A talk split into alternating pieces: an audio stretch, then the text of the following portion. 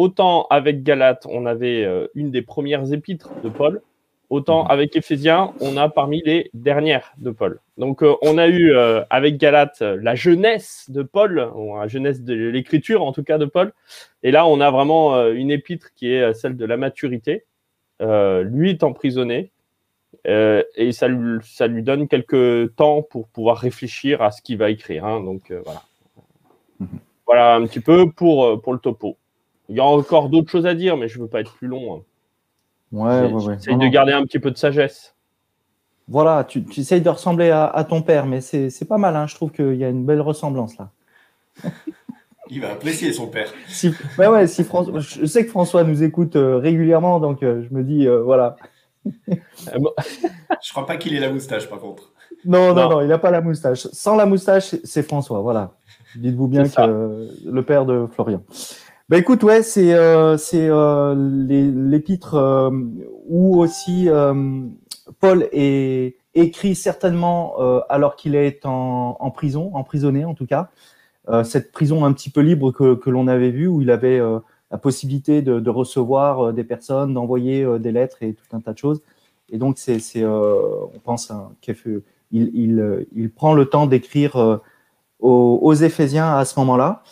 Et euh, bah, voilà, ce que je voulais dire, c'est que dans ce premier temps, c'est cette, euh, ce récit de, de bénédiction.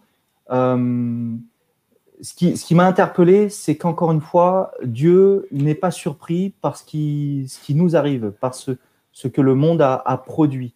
C'est pas, tiens, waouh, le mal, le mal est arrivé sur la terre. Qu'est-ce qu'on pourrait faire?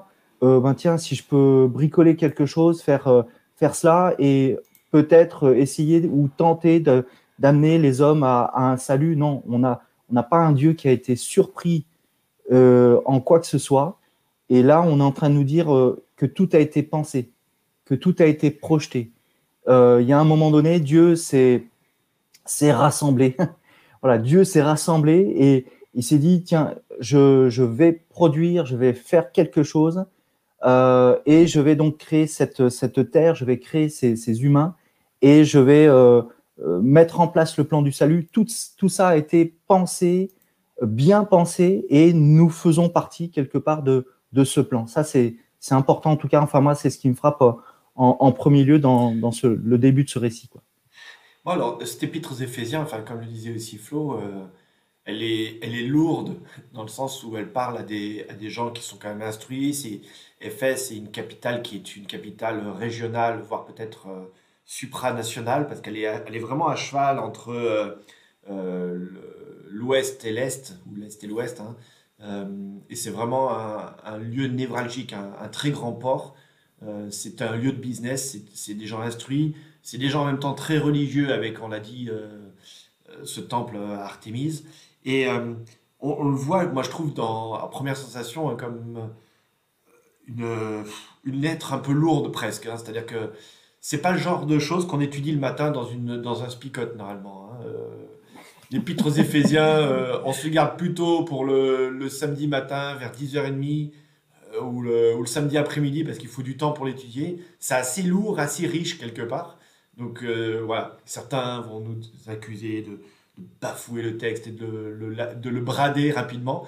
Oui, ben, c'est vrai que quand on lit ce texte, enfin voilà, ce matin la lecture, elle est, c'est pas qu'elle est pas édifiante, hein, qu'on se comprenne bien, mais elle est au réveil. J'imagine ceux qui sont au fond de leur lit encore et qui euh, ouvrent un œil ou une oreille et qu'ils entendent l'épître aux Éphésiens chapitre 1, ils se disent oh. Et, je pense que c'est vraiment à l'image de Paul qu'il a le rapport du, voilà, pour cause du très solide quoi. Hein. je veux dire, c'est, c'est pas de la prophétie biblique mais c'est encore plus solide parce que c'est de la, c'est de la haute théologie. Et tout le, tout le livre des Éphésiens, ça, ça vole haut, vole dur. D'ailleurs, demain, je mettrai ma perruque aussi. Mais là, là peut-être juste pour euh, rigoler, enfin pour euh, euh, Paul nous gratifie là dans ce, dans ce chapitre 1. Entre les versets 3 et les versets 14, c'est une même phrase, c'est-à-dire qu'il n'y a pas de ponctuation à ce moment-là. C'est le Guinness Book des records, c'est un record de Paul tu as, 11 versets qui sont avec une seule phrase, donc euh, une phrase bien élaborée, bien entendu, assez longue, mais euh, juste pour dire simplement que, euh, c'est pour rebondir sur ce que tu disais, c'est vraiment du costaud. on, sent un Paul qui a envie de développer un sujet et un sujet théologique important. Ce qui fait que c'est un petit peu bizarre d'ailleurs, parce que je continue sur mon intro, mais quand, on est passé, quand on a passé trois ans avec des personnes dans une ville, où on a eu quelques problèmes quand même, hein, un petit peu, ça a relisé les actes, actes 19 et 20, vous voyez qu'il a été très présent, il est resté longtemps, et en fait, l'épître, elle n'est pas très personnelle. Euh, comme s'il écrivait à, des personnes euh, lambda. Alors on se demande d'ailleurs si ça n'a pas été écrit non pas seulement pour Éphèse, mais pour plusieurs églises qui sont dans l'Asie mineure, donc l'actuelle euh, Turquie, ce qui permettrait un petit peu d'expliquer tout ça. mais c'est vrai ouais, il n'est pas très personnel sur, sur cette histoire. Même l'introduction, la salutation, alors je l'ai zappé sur, sur les, les, les, diapos, mais mais elle n'est pas très personnelle. On va voir d'autres où euh, il va être beaucoup plus euh, prolixe, euh, où il va beaucoup plus parler, où il va beaucoup plus s'étendre en disant que c'est ses amis, etc. Là, on va pas trop le voir dans, dans cet épître. Ouais, et justement, quand on passe de Galate à Éphésiens, on se rend compte qu'en effet, il y a presque rien de personnel, en tout cas au début. C'est vraiment.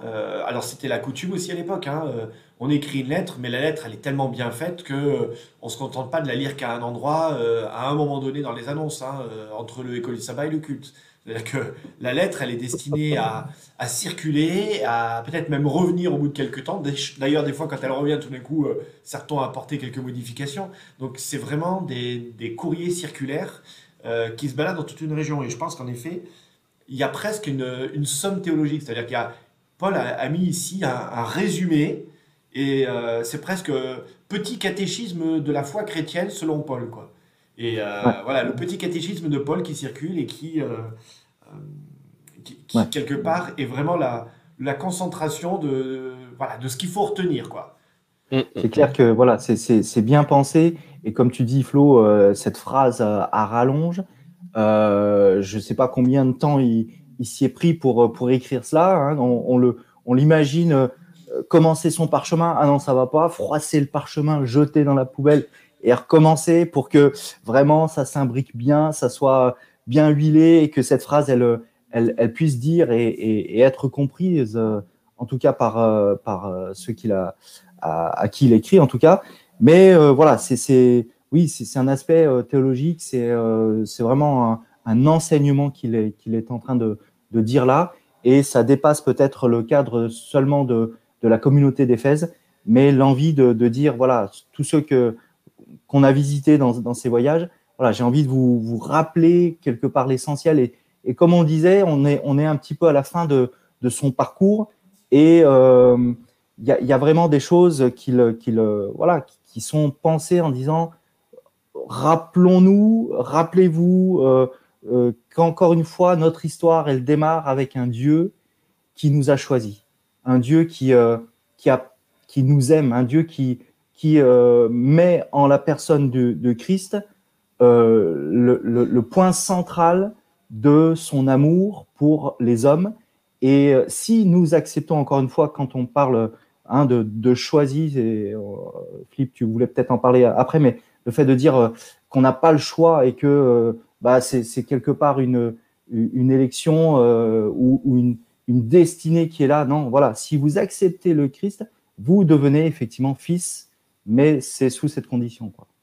Ouais, je, voulais revenir sur cet aspect-là. Je t'ai coupé, Flo. Non, non, vas-y. Euh, justement, que tu avais évoqué Alain sur, euh, euh, sur. Alors, ce que certains vont même appeler de la prédestination.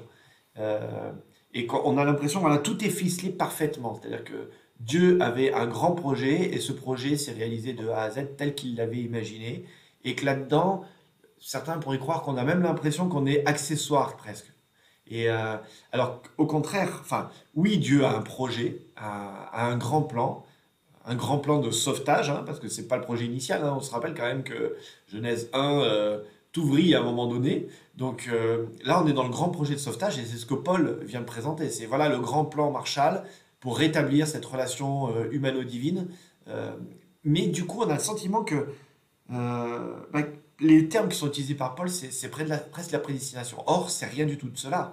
C'est Dieu a un projet, mais tu es complètement libre de rentrer dans cette adoption ou pas. Et, c'est ça qui est merveilleux. C'est-à-dire que oui, Dieu a bien fait les choses, mais euh, je suis complètement libre aussi. Et on vient de quitter les Galates avec euh, la problématique de l'esclavage. Euh, Dieu ne nous a pas fait quitter l'esclavage en Égypte, ne nous a pas fait quitter l'esclavage de la loi pour nous faire rentrer dans un autre esclavage qui serait j'ai tout guidé les gars, vous n'avez pas le choix, donc à tel moment de ta vie tu vas faire ceci et à tel autre moment tu vas faire cela. Ben, il y a une complète liberté de l'homme de, de, vivre tout cela. quoi. Et, et cette, grande liberté, elle nous amène aussi à réfléchir sur notre euh, les propres intentions que nous avons dans le fait de suivre euh, Christ. Euh, je m'explique tout simplement. Enfin, j'ai essayé de le rendre plus simple, même si, bon, il y a des fois, c'est un peu compliqué. Mais si je suis sous l'esclavage de la loi et qu'il faut que je le fasse, je suis guidé par cette nécessité et par le devoir et euh, à un moment donné ou à un autre, dans mon expérience, dans l'expérience humaine, le devoir, euh, il se fatigue. Alors que euh, quand je suis libre, je ne suis pas obligé de le suivre. Mais ça veut dire qu'il faut que je réfléchisse à pourquoi est-ce que je le suis. Et ce pourquoi bah, va m'amener rapidement vers ce qu'on appelle l'amour. Euh, les textes nous le disent, hein, c'est euh, l'amour du Christ qui nous presse. C'est pas son devoir, ce n'est pas sa loi, c'est pas sa peur, c'est pas ma peur non plus, mais euh, c'est bien cet amour de, Christ qui me presse et qui m'invite. Et, ça, la liberté, elle, elle amène à, me poser cette question de mes intentions. Pourquoi est-ce que je suis le Christ? Pourquoi est-ce que je vis avec le Christ? Si c'est par peur du lendemain, si c'est pour pour être apaisé euh, parce que euh, au moins il y a quelqu'un qui décide à ma place, ben c'est pas vraiment ça. Et là, en l'occurrence, euh, cette liberté, elle amène à cela. Et là, ce qui est dit, c'est simplement que en Dieu, il y a vraiment une réflexion sur le plan qu'il veut nous proposer. C'est pas genre le gars qui, qui le fait au dernier moment. Ça y est, vous avez tous, je suis un petit peu comme ça, donc je sais de quoi je parle. C'est euh, celui qui s'adapte en, toutes circonstances. Mais bon, des fois, il n'a pas tout préparé, quoi. Hein, euh, donc voilà. Et puis, il y a d'autres personnes qui, elles, au contraire, ont tout, tout, tout préparé, mais qui n'arrivent pas à s'adapter aux circonstances. À l'opposé. Voilà, Dieu, c'est celui qui, en même temps, a tout préparé et qui, en même temps, va s'adapter à toutes les, circonstances. Hein, parce que vous le voyez dans l'histoire, euh, ben, il y a eu des couacs euh, faits par l'homme, mais Dieu a continué d'accompagner.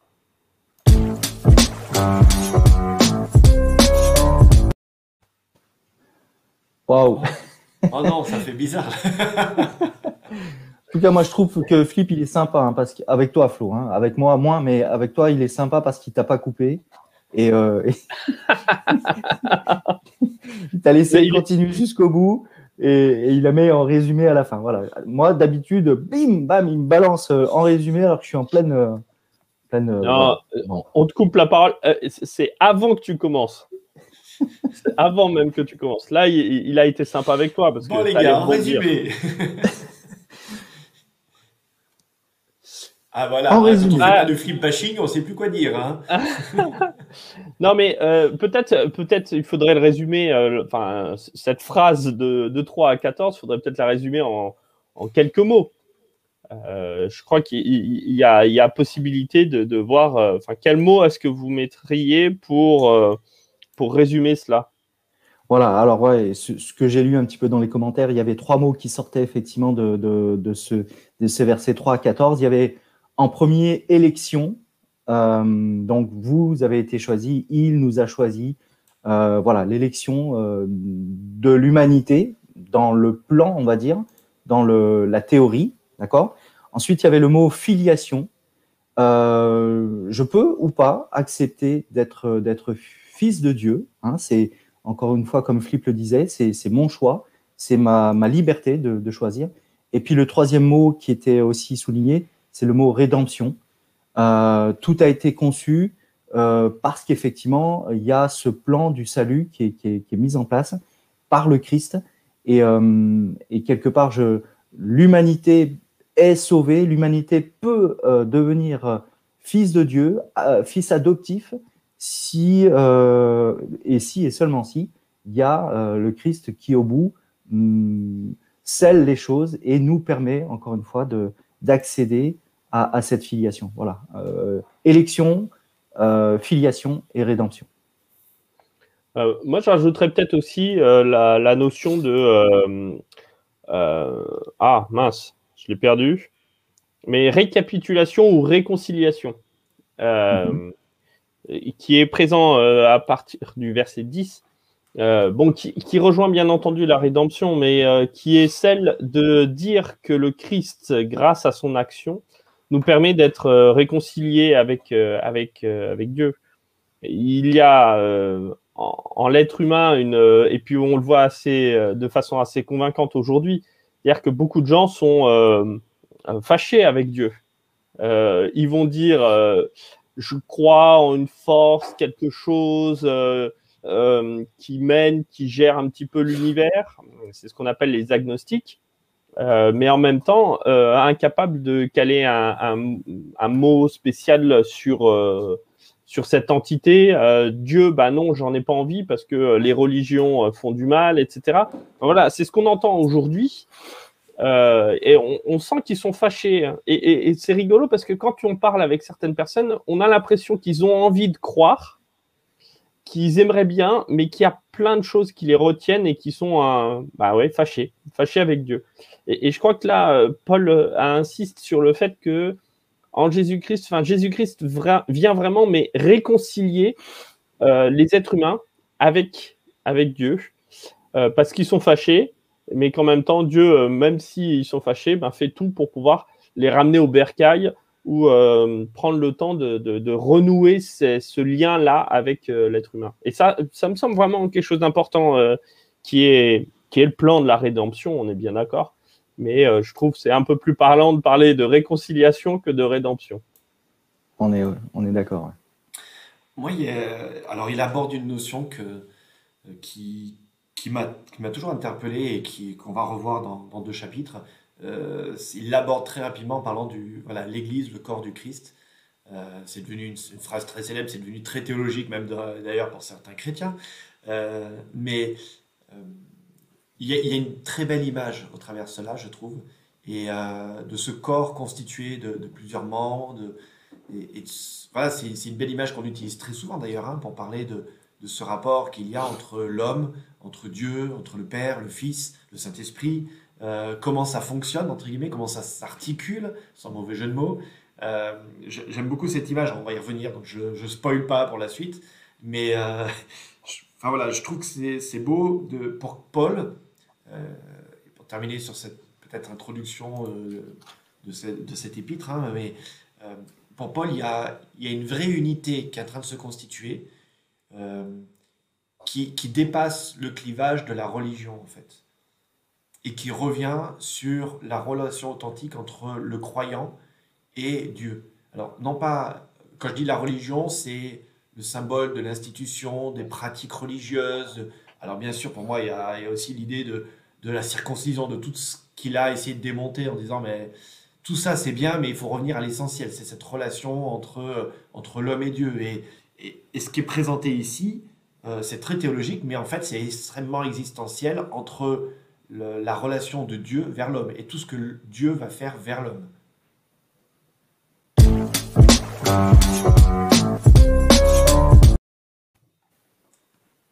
T'as remarqué, il se coupe, il, se coupe pas lui-même, hein Ouais, ouais, ouais. Ah, hein, J'ai remarqué ça aussi, ouais. Alors, dans votre ultime conclusion et dans l'aspect surtout pratique pour nous aujourd'hui de ce texte, euh, qui est une salutation d'il y a 2000 ans. Mais maintenant, qu'est-ce que vous en faites alors, de moi, cette salutation aujourd'hui J'aimerais juste, euh, euh, alors voilà, un, une vieille série où un personnage disait, vous allez peut-être reconnaître, j'adore quand un plan se déroule sans accroc. Ah, yes, l'agence touriste. voilà, j'ai l'impression que, voilà, je voulais juste dire qu'encore une fois, j'ai l'impression que Dieu est en train de dire ça. Euh, et en même temps, euh, j'ai aimé ce que tu as dit, euh, Flip. non, c'est toi, Flo, je crois. Voilà, l'adaptation. Il y, a, la conception et, je, pense que l'humanité, j'aimerais qu'elle aille dans ce sens-là. je, vais, tout faire pour que pour qu'effectivement on, arrive au bout des, choses et en même temps, ce que, l'humanité, euh, ses déroutes, ses, ses échecs euh, ont, pu mettre en place, Dieu, quelque part, euh, voilà, s'est adapté. Mais euh, le verset 20, il l'a mis en œuvre dans le Christ en le réveillant d'entre les morts, en le faisant asseoir à sa droite dans les lieux célestes. Quelque part, tout repose.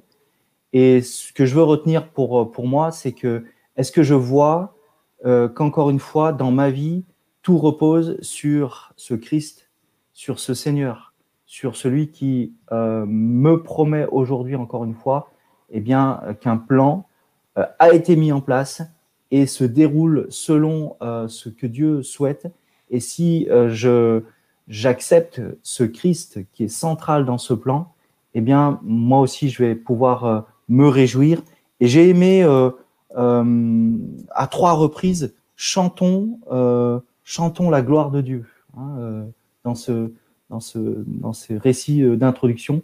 à trois reprises, on, nous invite quelque part à, louer notre Seigneur, notre Dieu, au travers de, de, ce qu'il a mis en place. Et c'est ça que je, je, veux retenir. Je veux aussi louer le Seigneur.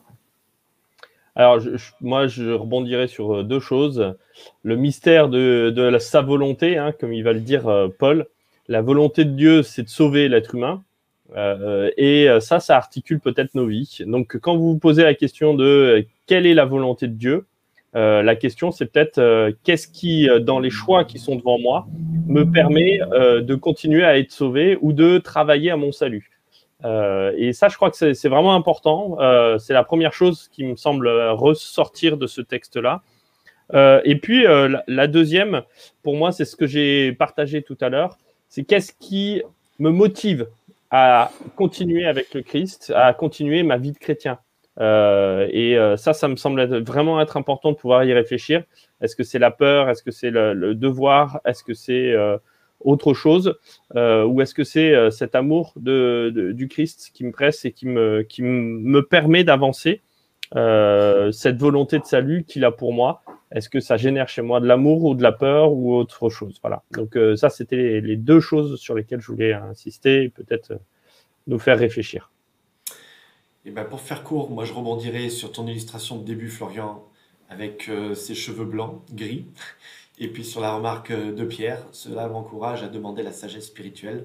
On en a besoin aujourd'hui, je pense qu'on en a toujours eu besoin, mais euh, oui, dans ce texte d'Éphésiens, euh, on voit le besoin de, de, se connecter, et j'aime beaucoup cette image, hein, ce Père, euh, c'est comme ça que commence cet épître aux Éphésiens, à se connecter à ce Père, ce Père qui, euh, qui veut rétablir ce contact, qui euh, a ce plan de sauvetage, et que Paul nous expose de manière technique, mais en même temps qui est extrêmement simple.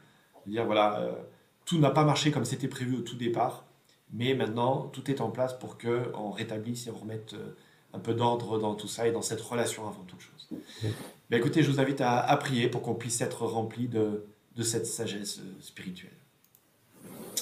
Voilà, Père éternel, merci de ta présence dans nos vies. Merci de ce Père, de ce Dieu d'amour que tu es pour chacun d'entre nous ce matin. Et que nous puissions être remplis vraiment de cette sagesse, de cette, de cette paix que tu, que tu veux mettre dans notre cœur, pour que face aux difficultés de la vie, ben, nous puissions avancer, nous puissions être confiants que tu es là à nos côtés, que tu nous accompagnes, et que même quand on s'est planté de route, même quand on, s'est planté de, dans nos choix, dans nos réflexions, eh bien, tu restes à nos côtés et tu veux nous rediriger sur ce chemin de la vie. Alors merci pour, euh, pour cette vie que tu nous donnes et pour cet amour. Amen.